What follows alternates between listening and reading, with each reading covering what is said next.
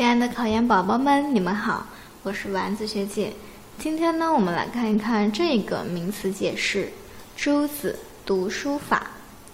朱子读书法是朱熹总结出的指导学生读书学习的经验，使之呢成为了他教育思想的重要组成部分。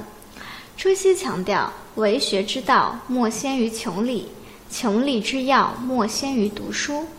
朱子读书法一共呢有六条，即循序渐进、深度精思、虚心涵咏、切记体察、着紧用力、拘谨持志。